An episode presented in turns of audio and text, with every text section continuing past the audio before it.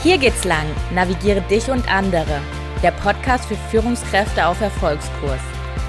In diesem Podcast geht es darum, wie Führung in der Praxis oft aussieht, wie du dich erfolgreich selbst führst und vor allem, wie du dich zu einer großartigen Führungskraft für deine Mitarbeiter und Mitarbeiterinnen entwickelst.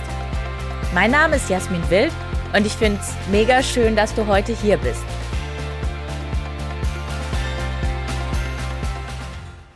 Bestimmt kannst du etwas mit dem Begriff Onboarding anfangen, aber wie sieht's denn mit Reboarding aus?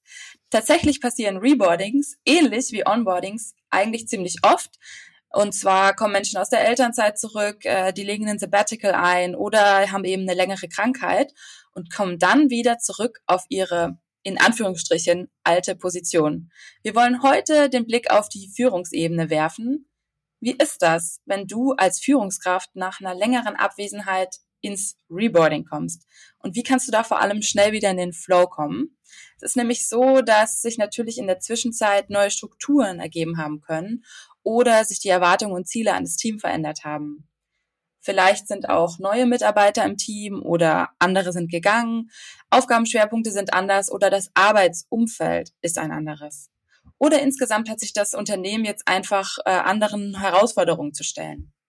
Heute wollen wir, liebe Jasmin, darüber sprechen, was ich da als Wiedereinsteiger in meiner Führungsrolle tun kann, um schnell und kreativ wieder meinen Weg ins Team zu finden. Außerdem haben wir eine spannende Hörerfrage dabei.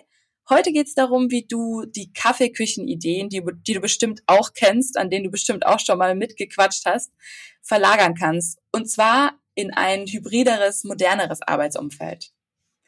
Aber erstmal fangen wir an mit der Check-in-Frage und die lautet heute,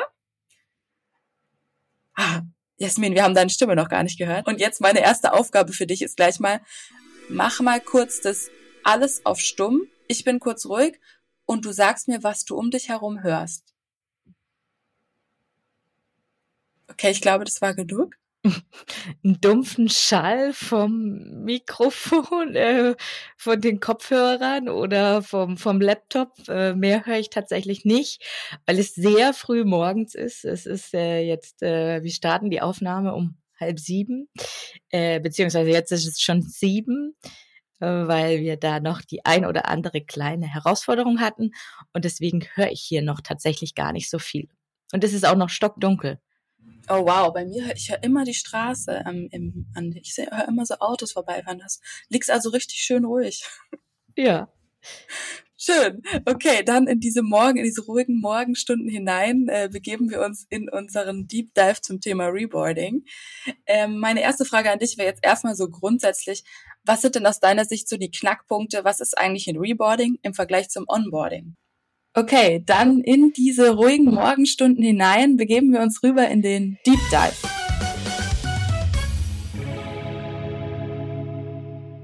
Okay, liebe Jasmin, vielleicht fangen wir mal ganz von vorne an und du erklärst uns einfach mal, was ist denn aus deiner Sicht so der Knackpunkt, der Unterschied von dem Onboarding zum Reboarding?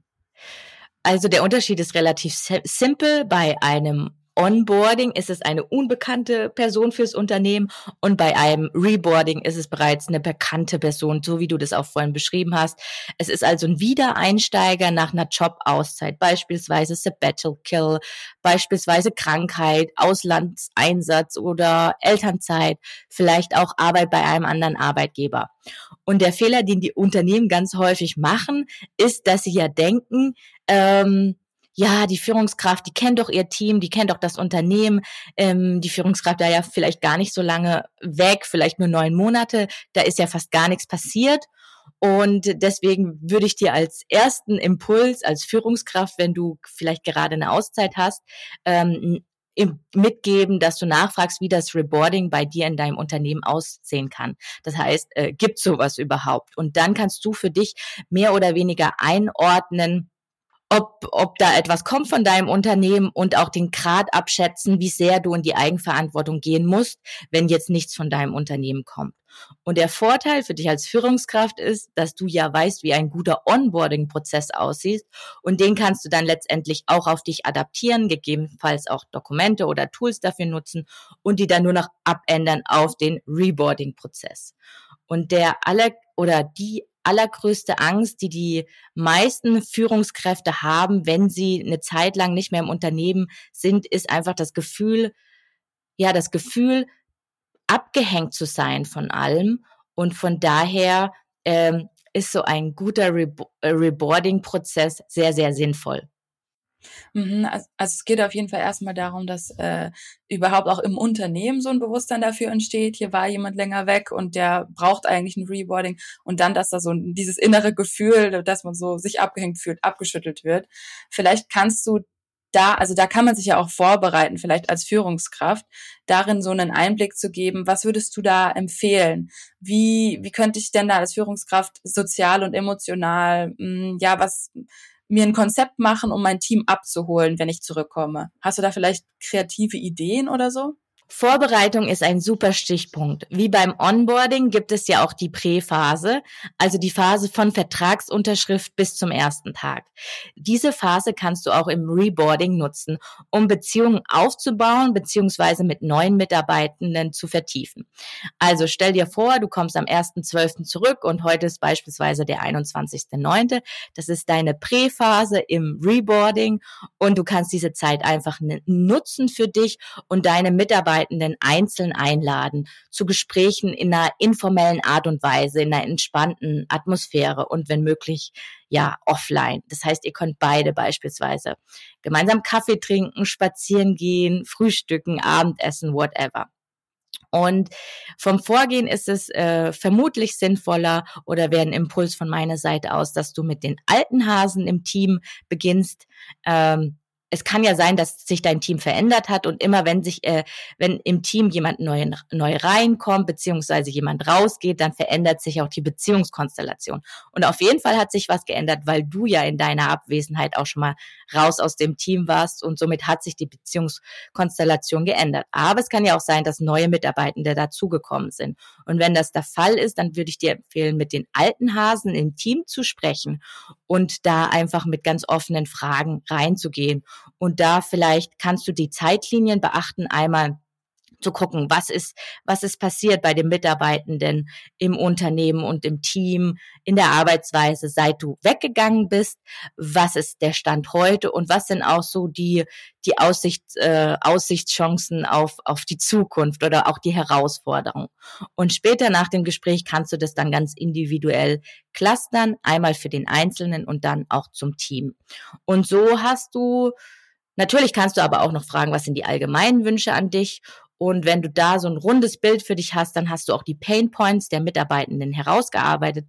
Und was bei den alten Hasen natürlich auch nochmal spannend ist, auch wie sie die neuen Teammitglieder einordnen würden in der Teamkonstellation. So hast du auch schon mal einen Überblick für dich, wo mögliche Konfliktpotenziale ja äh, entstehen könnten.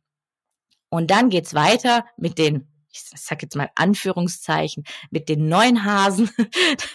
also ko komisches Wording, aber alten, alte, alte Hase passt besser.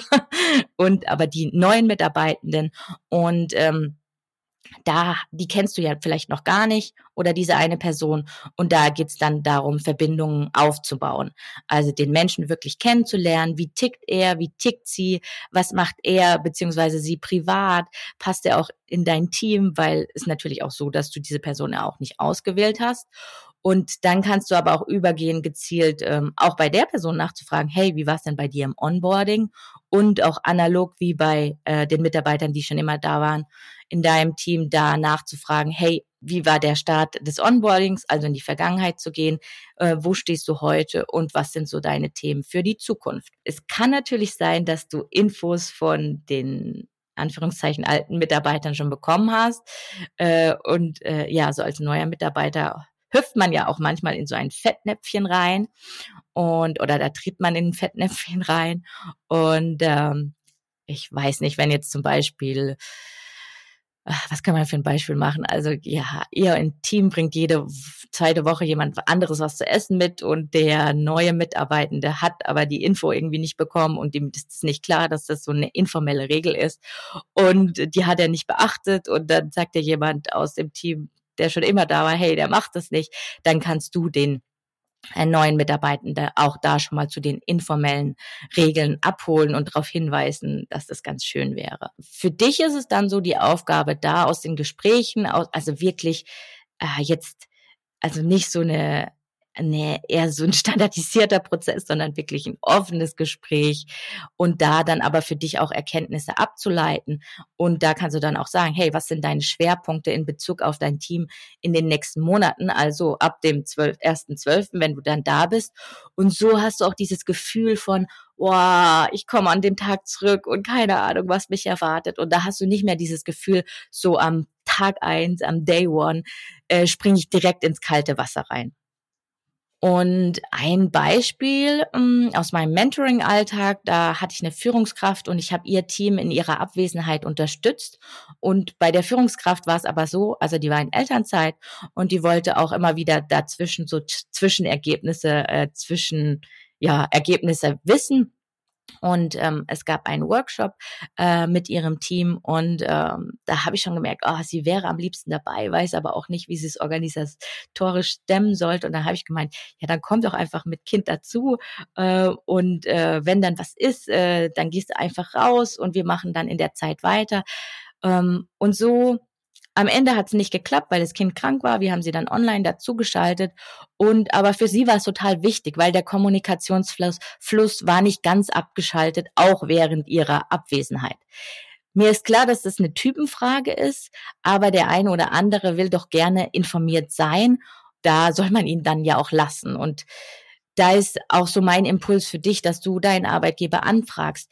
Ähm, gibt es den ein oder anderen, ich sag's mal, wegweisenden Call oder eine Veranstaltung, die vielleicht auch online stattfindet, wo du einfach dabei sein kannst oder Veranstaltungen mit Kunden oder mit Schnittstellenabteilungen, dass du einfach auch so diese Dynamik des Unternehmens nicht verlierst und nicht ganz von vorne an fangen musst und was natürlich auch nochmal spannend sein kann, wenn du das möchtest, dass du auch formulierst, dass du sagst, hey, nee, ich möchte an keinen, ja, Veranstaltungen dabei sein, aber ich möchte per Mail die wichtigsten Entscheidungen alle jeden Monat einmal bekommen. So. Ähm, und du könntest auch die Zeit nutzen, wenn ich sage mal jetzt, wenn du jetzt nicht wirklich äh, im Krankenhaus liegst oder so, wenn du da noch zwischendrin Kappe hast, dass du sagst, hey, ich habe auch Bock, äh, irgendwie mich fachlich weiterzubilden in der Zeit, dann kann man das auch anfragen. Also das ist alles möglich. Okay, dann stellen wir uns jetzt mal vor, du bist super vorbereitet, hast alles beachtet, hast die informellen Gespräche geführt und der erste Tag steht vor der Tür wie kann ich denn jetzt als Führungskraft möglichst schnell, weil das ist ja immer so ein Keyword für Führungskräfte, alles soll schnell gehen, möglichst schnell einen Zugang zu meinem Team finden und einen Überblick darüber, was so die Stärken bei auch möglichen veränderten Rollen sind. Ja, Okay, also wir bleiben jetzt wie im Onboarding-Konzept. Man hat die Präphase mit den informellen Gesprächen, wie du gesagt hast, Pia, die sind ja jetzt geführt. Und dann kam, kommt Day One, Tag eins. Und äh, ja, der erste Tag sollte natürlich in irgendeiner Art und Weise schön zelebriert werden. Äh, und wer weiß auch, was sich dein Team für dich als Begrüßung überlegt hat. Und dann kommt wie im Onboarding, auch im Reboarding in die Orientierungsphase. Und du hast ja jetzt vorhin gefragt, oder du hast ja vorhin darauf hingewiesen, dass es äh, auch möglichst schnell gehen soll. Und da ist natürlich auch die Frage, was bedeutet denn schnell? Das kann nämlich für jeden etwas anderes sein. Und somit ist die Phase der Orientierung für dich zu nutzen, um dir einen Einarbeitungsplan zu machen. Wie sieht dein persönlicher Einarbeitungsplan aus und in welchem Zeitraum möchtest du den schaffen? Äh, möchtest du den in 30 Tagen schaffen, in 60, in 19? Und mit was kannst du genau deinen Einarbeitungsplan füllen? Und zu dem Thema Zugang zum Team finden, ähm, finde ich, kann man beispielsweise auch gleich in der ersten Woche anschließen. Ähm, die Fragen, die du im informellen Gespräch geführt hast, also in den informellen Einzelgesprächen, kannst du auch in einen Workshop kombinieren oder in einem Meeting erarbeiten lassen. Dann hast du nämlich einen Abgleich. Also du hast einmal den Abgleich, okay, was sagen dir deine Mitarbeitenden im Eins zu eins? Was sagen deine Mitarbeitenden zu dem Thema, hey, wie war die Zeit ohne mich? Wie ist jetzt? Und was sind so die Themen für die Zukunft? Was sagen sie im Team? Und natürlich ist es auch für dich dann wichtig, zwischen den Zeilen zu lesen, zuzuhören und zu erfassen. Also alle Dinge, die auch nicht gesagt werden. Und was du zusätzlich noch machen kannst, ist, dass du deine Führungskollegen fragst, auch nach der Gesamtsituation des Unternehmens, nach der Ausrichtung, hat die sich verändert, nach der Kundenzusammenarbeit, was hat sich da getan? Und ein weiterer Punkt, den du auch noch ähm, mit einfließen kannst, ist, dass du ähm, ja andere Teams auch befragen kannst, andere Mitarbeitenden aus den Teams, wie sie dein Team wahrgenommen haben. Und somit hast du dann, glaube ich, schon eine relativ runde Sache. Also der eine Teil ist dann für den, ist quasi für den Workshop gedacht und der andere Teil ist natürlich, was du dann äh, auch im Laufe der Woche machen kannst. Und somit ähm, weißt du auch, was die Pain Points sind, weil du dich einfach gut informiert hast, was wird nach außen getragen, was wird dir anvertraut und was sind Dinge, die dir nicht äh, konkret zugetragen worden sind, aber du einfach spürst, da ist was in der Luft und daraus kannst du dann auch einen Plan entwickeln mit einer gewissen Länge, äh, mit einer gewissen Geschwindigkeit, äh, Schnelligkeit, die zu dir passt. Und von der anderen Seite her kannst du dich ja auch fragen, wie kann mich das Team möglichst schnell kennenlernen? Klar, äh, äh der Großteil deines Teams kennt dich, aber ich glaube, darüber nochmal genauer zu sprechen, ist auch für bereits Leute, die dich kennen, ähm, ja sehr, sehr hilfreich. Und auch für die Neuen ist das aber ein besonders wichtiges Thema. Und ein guter Startpunkt kann sein, du warst ja aus irgendeinem Grund, hast du eine längere Abwesenheit gemacht. Zum Beispiel warst du in Elternzeit, weil du Mutter warst und ein Kind bekommen hast. Oder du warst in ähm, Elternzeit, weil du ein Vater warst und auf dein Kind aufgepasst hat für eine längere Zeit. Du warst krank, du hattest ein Sabbatical, whatever. Aber es war auf jeden Fall ja eine lebensverändernde Zeit. Und da kannst du echt mal gucken, ey, wie hat diese Zeit, die so intensiv, die so deep für dich war, wie hat die dich geprägt und welche Auswirkungen hat die letztendlich auch für dich und deine Führungsalltag und in deiner Arbeitswelt. Zum Beispiel kann es sein, dass du vorher eine Führungskraft war, die war halt immer erreichbar. Äh, mit Kind geht es vielleicht nicht mehr, wo du sagst, hey, ich antworte nicht mehr um 20 Uhr. Ähm, oder das können ja die unterschiedlichsten Themen sein. Aber ich finde, das ist ein ganz guter Aufhänger, diese Abwesenheitszeit zu nutzen, zu reflektieren für dich und dann aber auch zu gehen, okay, aus der Reflexion, was nehme ich jetzt für, für uns als Team mit oder wie wollen wir uns committen? Ähm, ja, letztendlich erklären, wie du funktionierst. Das hört sich jetzt so ein bisschen lapidat an, aber das ist halt relevant für die neuen Teammitglieder. Also zu sagen, hey, was sind meine Stärken? Was sind meine Schwächen? Was sind meine Werte? Was sind meine Erwartungshaltungen an euch? Was macht mich happy? Was nervt mich total? Äh, und daraus dann einfach tolle ähm, ja tolle Fragen erarbeiten ähm, oder tolle Antworten für dich erarbeiten und die dann auch deinem Team vorstellen. Und das ist natürlich auch wiederum, also hier ging es ja jetzt um dich als Führungskraft, aber das ist natürlich auch wiederum eine super Übung, die du ja für deinen Kick-Off-Workshop auch für, für deine Teammitglieder nutzen kannst. Ähm, da zu gucken, hey, was sind eure Stärken? Und Fragen, die bei den Stärken helfen können, sind beispielsweise, worauf bist du stolz? Was findest du spannend? Was gibt dir Energie? Worauf freust du dich? Und da einfach tiefer einzugehen. Und klar ist, dass du von den alten Hasen ja schon die Stärken zum Teil kennst, aber es ähm, auch von den neuen Mitarbeitenden total wichtig ist, was sind deren, äh, was sind deren Stärken und wie sieht dann die Teamzusammenstellung aus? Heißt, wo fehlen dann die Schwächen als Team und wo darfst du danach justieren? Kann sein, ihr ähm, entwickelt oder es kommt bei dem Workshop heraus, dass ihr viele kooperativen Stärken habt und weniger analytische Stärken. Das heißt, es will viel auf dieser Beziehungsebene beackert, aber es sind vielleicht wenige in deinem Team, die wirklich planen, struktur, strukturieren, budgetieren. Und wie gehst du damit um? Ähm, das kann dann zum Beispiel auch als Erkenntnisableitung rein in dein Reboarding-Plan. Und somit hast du einfach einen super guten Überblick über die nächsten Schritte. Okay, also es geht echt so, was ich jetzt so raushöre, ist, man guckt sich die Sachen im Eins zu eins an, dann guckt man sie sich nochmal im Team-Meeting an und vor allem geht es auch darum, dass es ein beidseitiger Prozess ist, weil eigentlich sich ja alle Seiten verändert haben. Das ist irgendwie voll der interessante Gedanke, an den ich noch gar nicht bisher gedacht hatte. Die Führungskraft ist ja auch eine andere, nicht nur das Team ist ein anderes.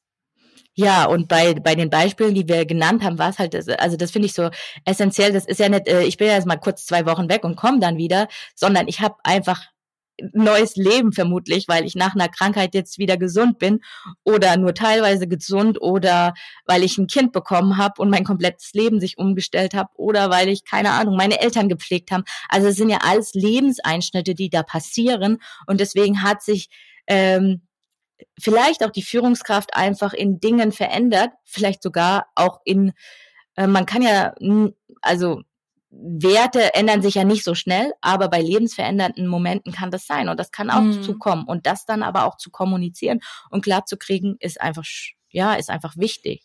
Ja. Genau, also wir hatten die Pre-Phase, wir hatten Day One, wir hatten jetzt die Phase der Orientierung, was du da machen kannst und dann geht's in die Integrationsphase. Und du als Führungskraft bist jetzt fleißig dran am Plan, fühlst dich auch schon wieder fast back on track, sagt man das so, ähm, sehr gut integriert. Und dann ist die Frage, wie kannst du dranbleiben?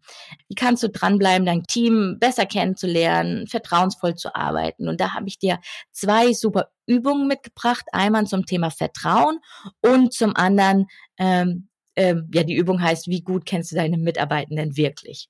Und ähm, die erste Übung zum Thema Vertrauen ist einfach, dass du dir Bilder ausdruckst von deinen Mitarbeitenden, beziehungsweise einfach Namen aufschreibst, die du so hast und äh, auch inklusive deinem Namen und auch ähm, oder deines Bildes, je nachdem, ob du mit Bild oder mit Namen machst. Und dann legst du deinen Namen quasi in die Mitte, auf den Tisch, auf den Boden. Und um dich herum nimmst du ganz intuitiv das Bild oder das Post-it mit dem Namen und entscheidest, wer wie weit weg von dir entfernt liegst. Und dann guckst du nochmal, dann hast du alle Mitarbeiter um dich rum mit einer gewissen Entfernung oder Nähe zu dir gelegt und dann kannst du vielleicht nochmal korrigieren. Dann hast du ungefähr so ein, so, ein, so ein visuelles Bild, wer welchen Abstand, wer welche Distanz zu dir hat. Das ist so der erste Teil der Übung und der zweite Teil ist dann, dass du dann einfach dich fragst, wie kannst du es schaffen, dass du noch mehr Vertrauen auf, auf der anderen Seite entsteht? Und da kannst du all deine Mitarbeiter durchgehen. Also der eine liegt halt ein bisschen weiter weg und der andere näher. Aber bei beiden Mitarbeitenden oder bei allen dann immer zu fragen, hey, wie kannst du als Führungskraft noch mehr ja noch mehr Vertrauen schenken? Was müsstest du dafür tun? Und das können dann, das sind dann unterschiedliche Antworten. Also bei dem einen kann es sein, dass du der Person noch wichtigere, vertrauensvollere Aufgaben abgibst.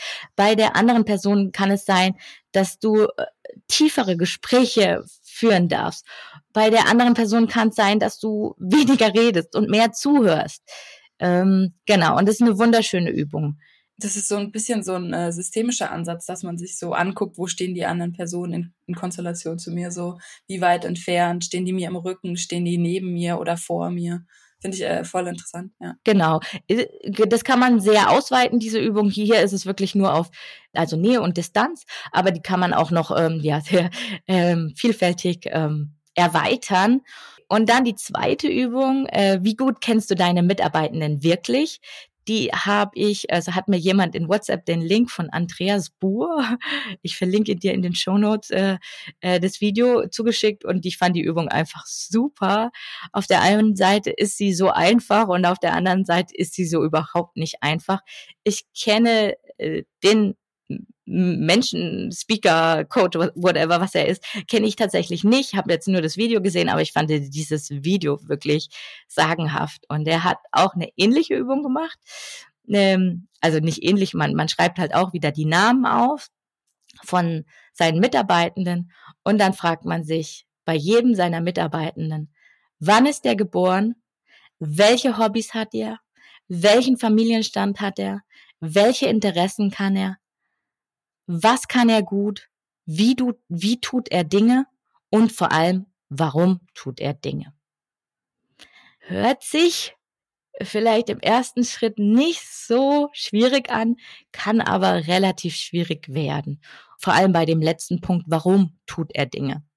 Und super, super einfache Übung, ähm, kann man überall, wo man ist, gerade gleich mal machen. Und ähm, ja, genau, das war jetzt so die meine zwei Übungen, die ich für euch mitgebracht habe für die Phase der Integration, für die Phase der Umsetzung. Ähm, genau. Okay, also da war wirklich viel, viel dabei. Ich finde es auch cool, dass hier am Ende nochmal zwei ganz praktische Übungen dabei waren, die man mal ausprobieren kann. Ich würde sagen, viel Spaß beim Ausprobieren und vor allem an alle Führungskräfte, die jetzt zurückkommen äh, oder bald im Reboarding stecken, äh, ja, viel Erfolg und Spaß dabei, wieder in euer Team zurückzufinden. Vor allem auch möglichst schnell, wie hier ja immer wieder betont wurde. Und ich würde sagen, damit gehen wir rüber in das Thema Hörerfrage. Hallo liebe Jasmin, vielen Dank für die coole Möglichkeit, eine Frage in deinem Podcast zu stellen. Mein Name ist Caroline Miller, ich bin Teamleiterin im Projektmanagement bei der Renus am Standort in Gießen. Aktuell befinde ich mich in Elternzeit und kehre im Dezember in Teilzeit wieder zurück. Ja, und eine Frage, die sich dabei für mich stellt, ist, wie kann ich den spontanen Austausch von Ideen, den Teamzusammenhalt und den Teamspirit in meinem Team fördern? Ähm, ja, der Hintergrund ist, dass sich ja auch bei uns die Teamarbeit verändert hat. Wir sind teilweise im Homeoffice. Äh, wir arbeiten teilweise in Teilzeit, dann noch zu unterschiedlichen Zeiten. Und als Student äh, ist man ja auch noch mal an der Uni. Ähm, ja, somit ähm, sind ähm, spontane Treffen eher seltener. Man trifft sich weniger spontan in der Kaffeeküche, ähm, bei dem ja auch die ein oder andere coole neue Idee entsteht. Und ähm, daher ist meine Frage, welche Ideen, Erfahrungen und Tipps du da für mich hast. Ja, liebe Caro, erstmal vielen Dank ähm, für deine Frage. Es geht ja darum, wie man den spontanen Austausch von Ideen fördern kann, beziehungsweise auch den Team Spirit, wenn die Kaffeeküche fehlt und wenn man die meiste Zeit vielleicht nicht an einem Platz zusammen ist.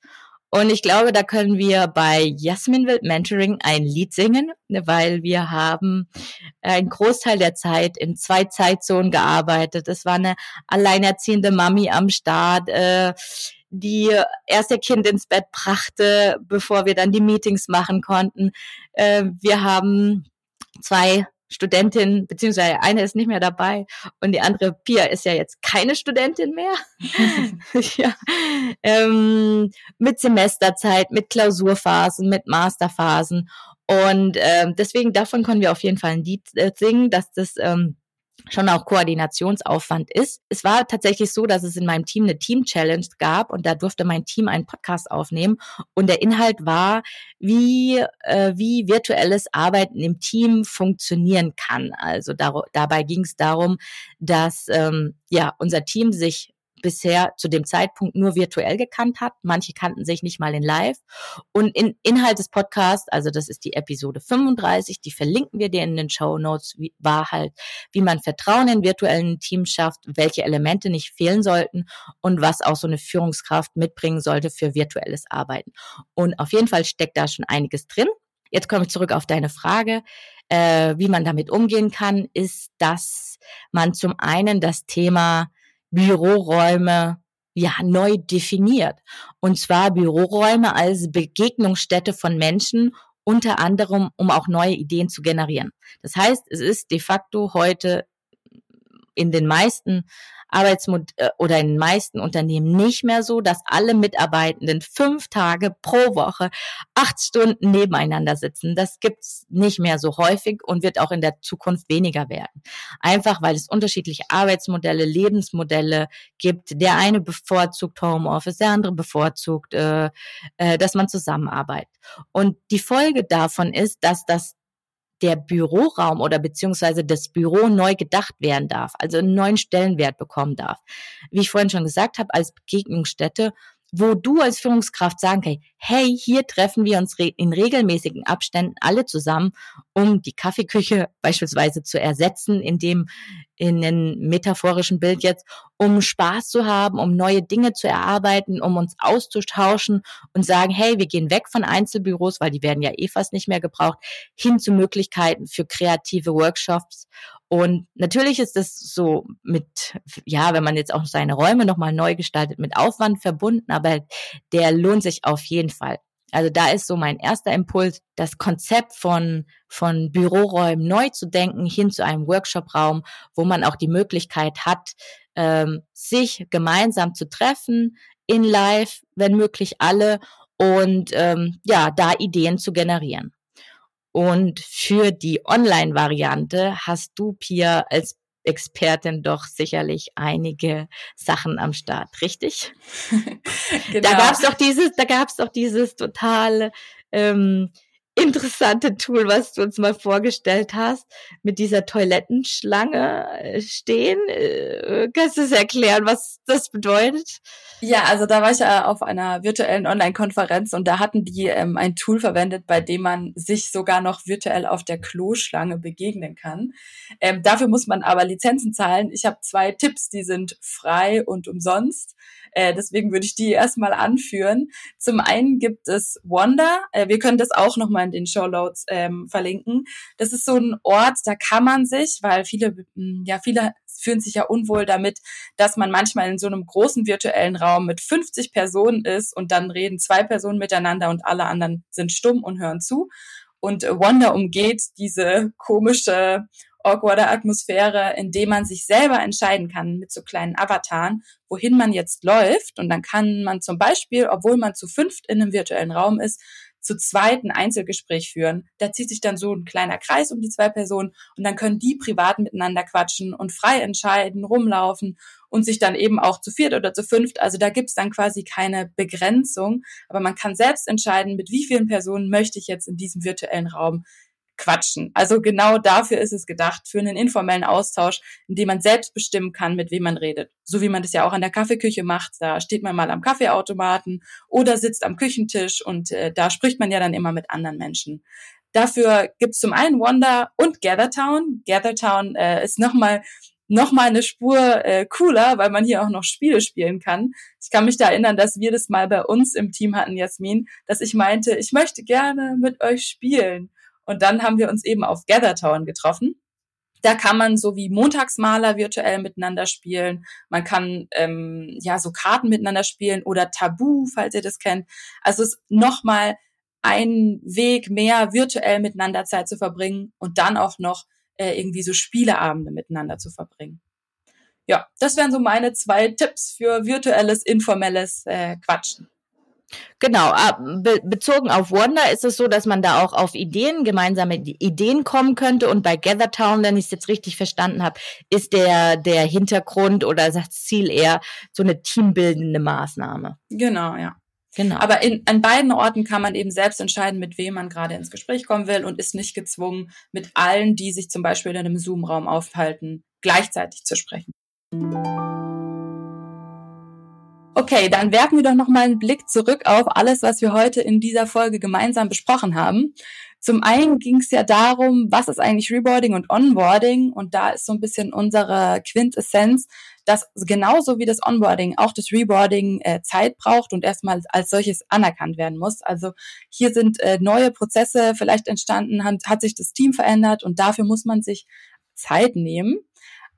Dann hattest du, Jasmin, so eine Analogie aufgemacht, äh, die sich damit beschäftigt hat, dass das Onboarding, ähnlich wie das Reboarding, mit einer Pre-Phase einhergeht. Und diese Pre-Phase ist eben besonders dafür da, dass man vielleicht jetzt schon mal informell sich sowohl mit den alten Hasen als auch mit den neuen Hasen in einem Eins zu eins trifft und darüber spricht, ja, was hat sich verändert, wo steht ihr heute, wo steht aus eurer Sicht das Team heute, ja, wie geht's euch eigentlich? Spannend ist dann für den Tag eins, also die Phase der Orientierung im wie beim Onboarding, eben, dass man hier die Dinge, die man aus dem 1 zu 1 mit den Mitarbeitern mitbekommen hat, rübernimmt in einen Team-Workshop. Was ich hier besonders spannend fand, ist, dass man da guckt, äh, dass sich ja beide Seiten verändert haben. Also sowohl das Team hat sich verändert, die Konstellation, als auch die Führungskraft selber, denn die ist ja auch durch die Phase der Abwesenheit gewachsen und hat vielleicht äh, ja ihre, ihre Art zu führen verändert, dass man hier beiden Seiten den Raum gibt, sich neu kennenzulernen. Und in der letzten Phase, also der Phase der Integration und Umsetzung, hast du uns zwei ganz praktische Übungen mitgegeben. Die erste war eine Übung zum Vertrauen, wo man sich eben schaut, in welcher Distanz stehen eigentlich meine Mitarbeitenden heute zu mir. Und die zweite war eine, wie gut kennst du deine Mitarbeitenden wirklich Übung? Äh, die ist verlinkt in den Show Notes.